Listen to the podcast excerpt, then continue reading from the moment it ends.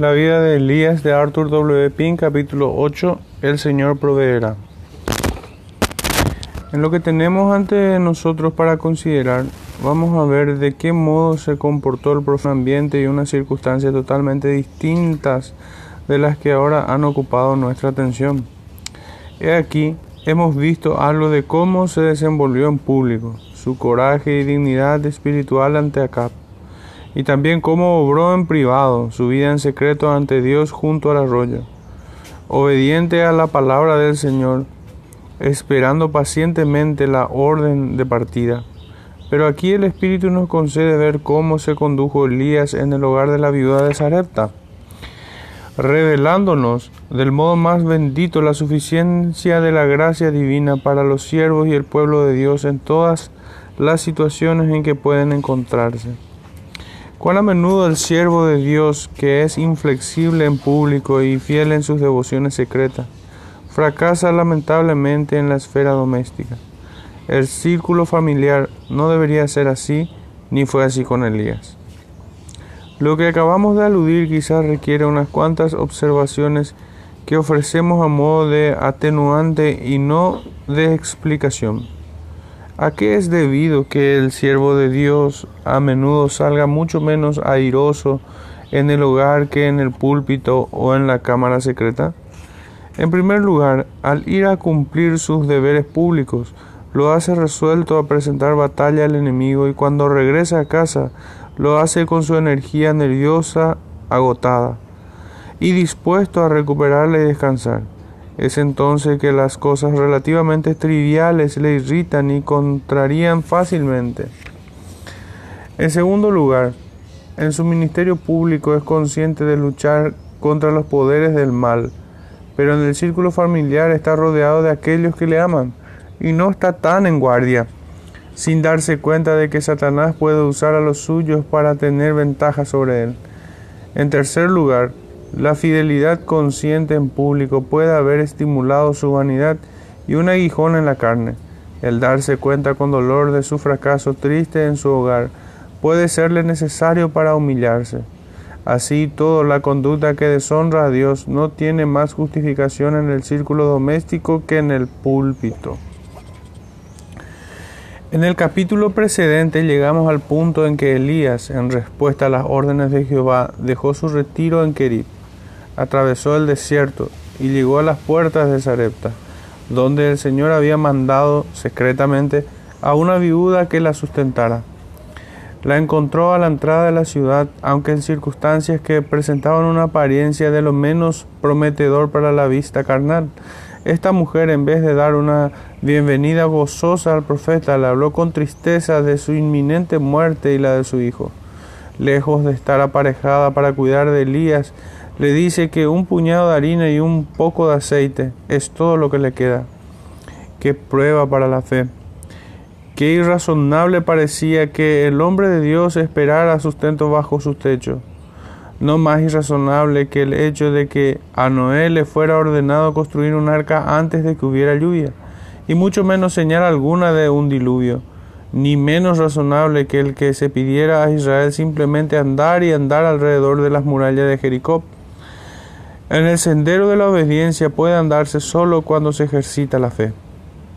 Y Elías le dijo, no hayas temor, ve, haz como has dicho. Primera de Reyes 17:13. Qué palabra más afable para acallar el corazón de la pobre viuda. No temas las consecuencias ni para ti ni para tu hijo, al usar los medios a tu alcance, por escasos que sean. Empero hazme a mí primero del de ello una pequeña torta cocida debajo de la ceniza, y traédmela. Y después harás para ti y para tu hijo. Versículo 13. ¿Qué prueba más severa está esta? ¿Fue jamás una pobre viuda probada tan penosamente? Hacerle una torta primero era ciertamente en sus circunstancias uno de los mandatos más duros dados jamás.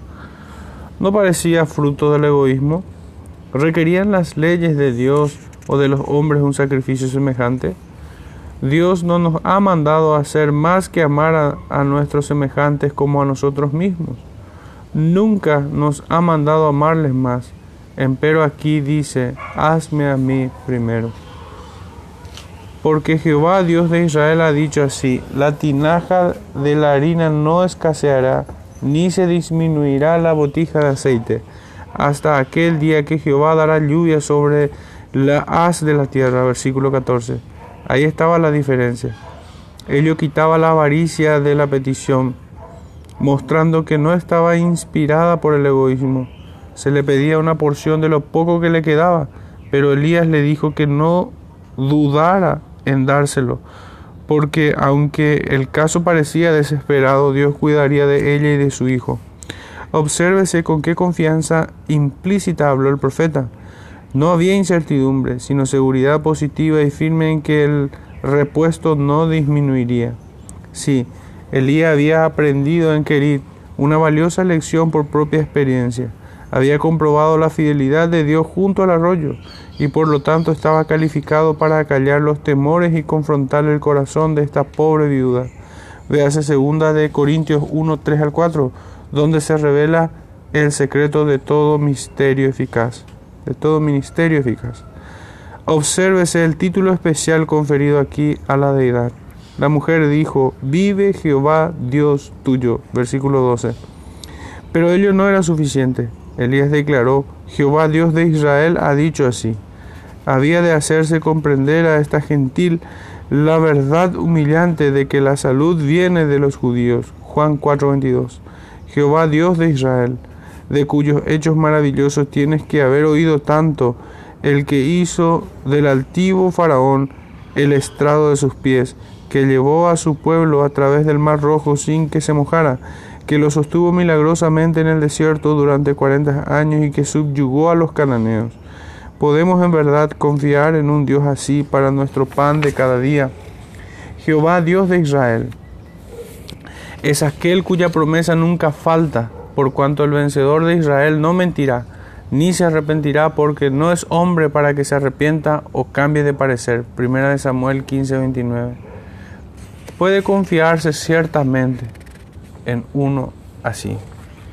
Porque Jehová Dios de Israel ha dicho así, la tinaja de la harina no escaseará, ni se disminuirá la botija del aceite, hasta aquel día que Jehová dará lluvia sobre la haz de la tierra. Versículo 14.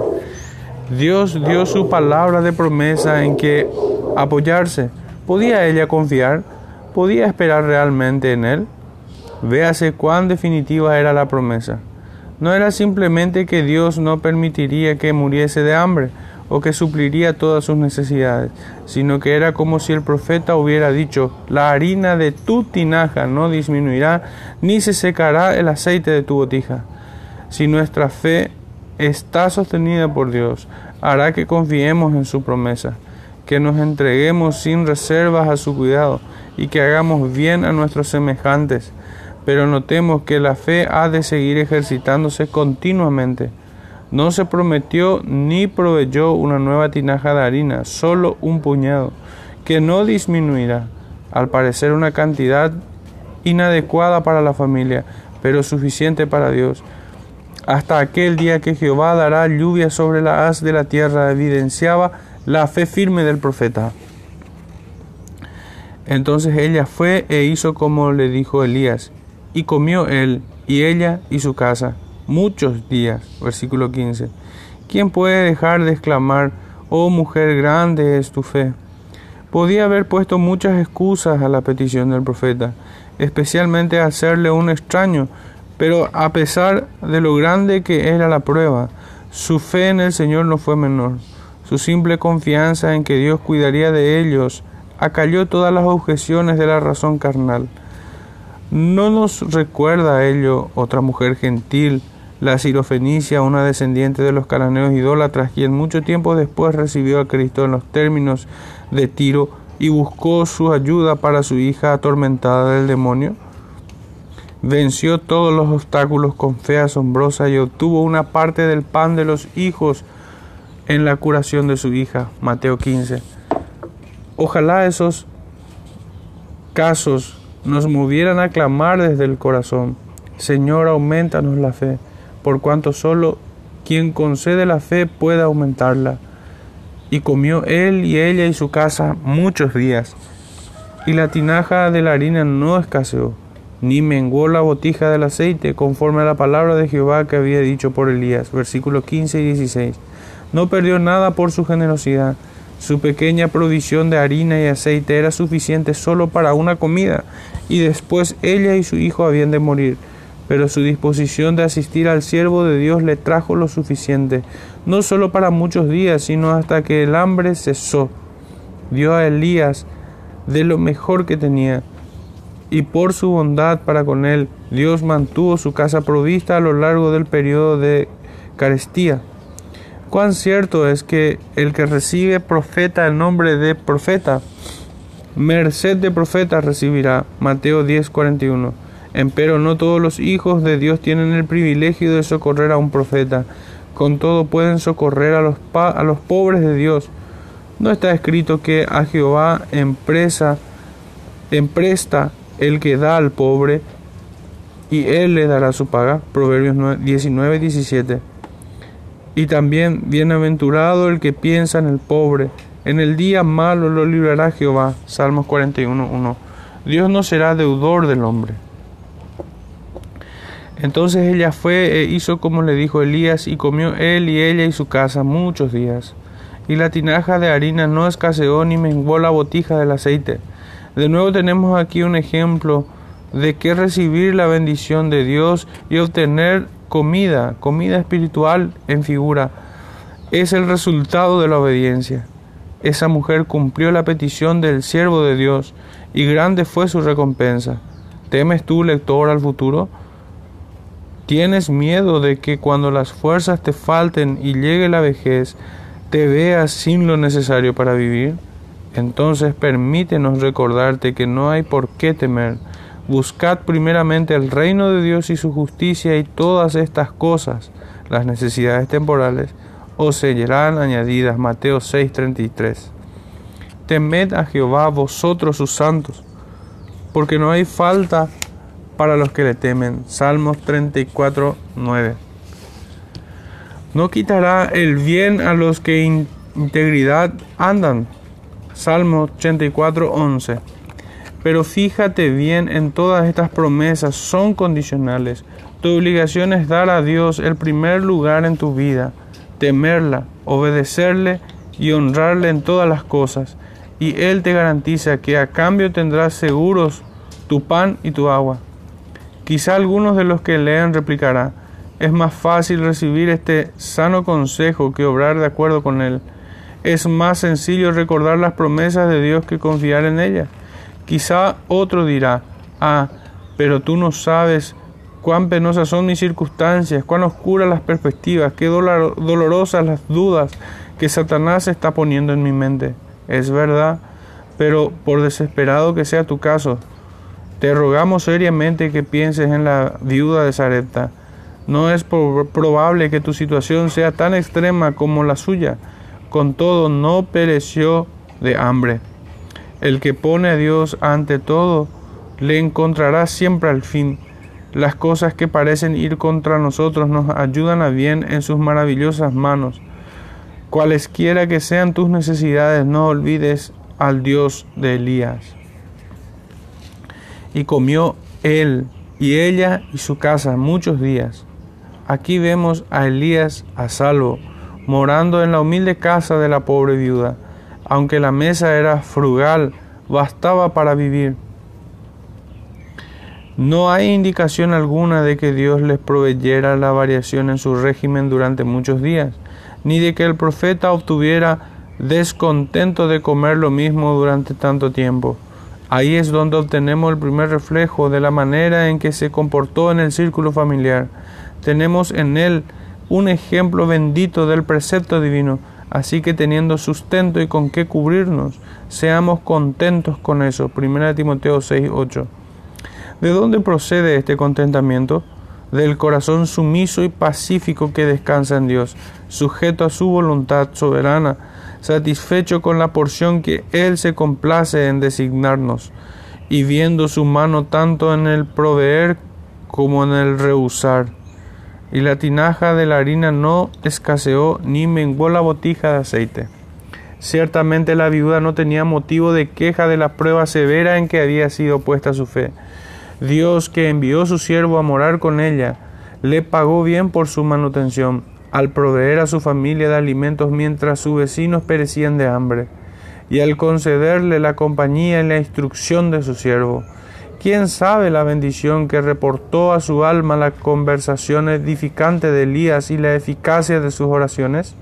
Tenía una disposición humana y generosa, pronta a remediar la miseria de otros y a socorrer las necesidades de los siervos de Dios, y su liberalidad le fue restituida cien veces.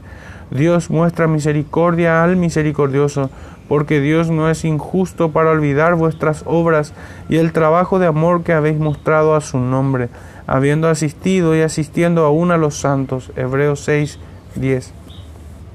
Y la tinaja de la harina no escaseó ni menguó la botija de aceite. Tratemos de mirar más arriba, no sea que nos perdamos el hermoso tipo que aquí se encuentra. La harina es en verdad una figura de Cristo escogida divinamente el grano de trigo que murió, Juan 12, 24, molido entre las ruedas del juicio de Dios a fin de ser pan de vida, pan para nosotros. Esto se ve claramente en los primeros capítulos de Levíticos, donde tenemos las cinco grandes ofrendas establecidas para Israel, las cuales representan la, la persona y la obra del Redentor. La ofrenda de flor de harina, Levítico 2, representa las perfecciones de su humanidad. Está igualmente claro que el aceite es un emblema del Espíritu Santo. En su operación de unción, de iluminación y de sustento, buscar en las escrituras las referencias simbólicas al aceite es uno de los métodos de estudio más benditos. De la manera que la familia de Sarepta se sostenía no con harina sola o con aceite, sino con las dos cosas en conjunción. Asimismo, el creyente se sostiene espiritualmente de Cristo y del Espíritu Santo. No podríamos alimentarnos de Cristo. Es más, nunca sentiríamos la necesidad de hacerlo si no fuera por la influencia de gracia del Espíritu de Dios. El uno es tan indispensable para nosotros como el otro.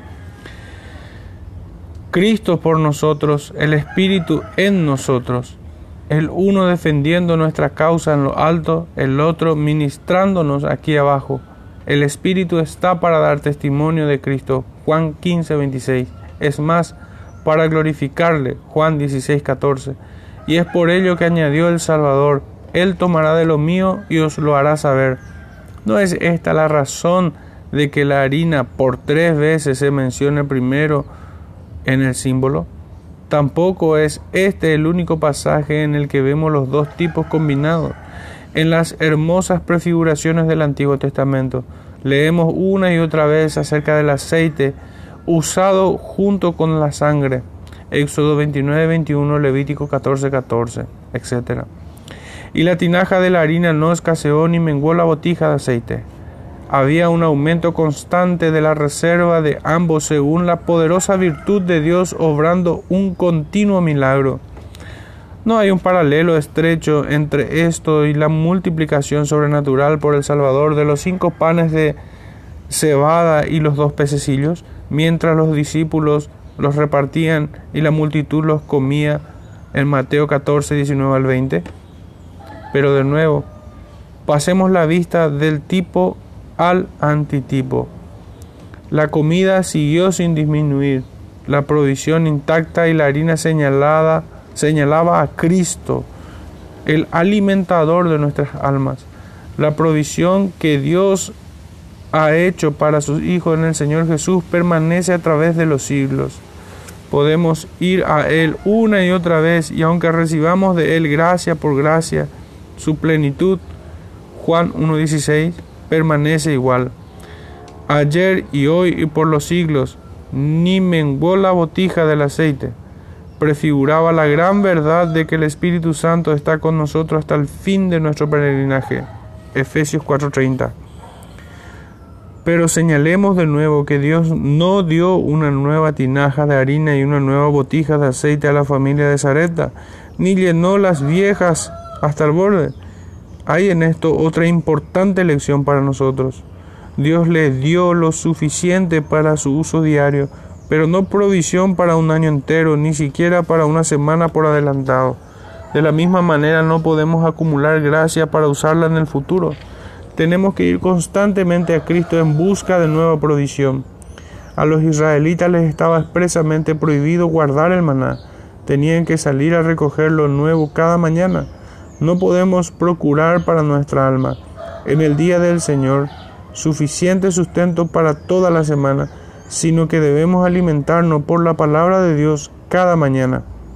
Así también, aunque hayamos sido regenerados por el Espíritu de una vez y para siempre, con todo Él renueva nuestro hombre interior en día en día. Segundo de Corintios 4:16. Conforme a la palabra de Jehová que había dicho por Elías, versículo 16.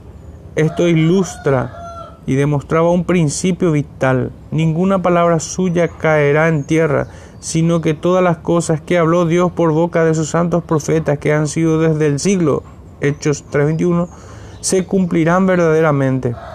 Ello es solemne y bendito, solemne por cuanto las amenazas de la Sagrada Escritura no son en vano, sino los avisos fieles de que no puede mentir, así como la declaración de Elías, no habrá lluvia ni rocío en estos años, sino por mi palabra, versículo 1, se cumplió al pie de la letra. Así también el Altísimo cumplirá todos los juicios que ha anunciado contra el impío.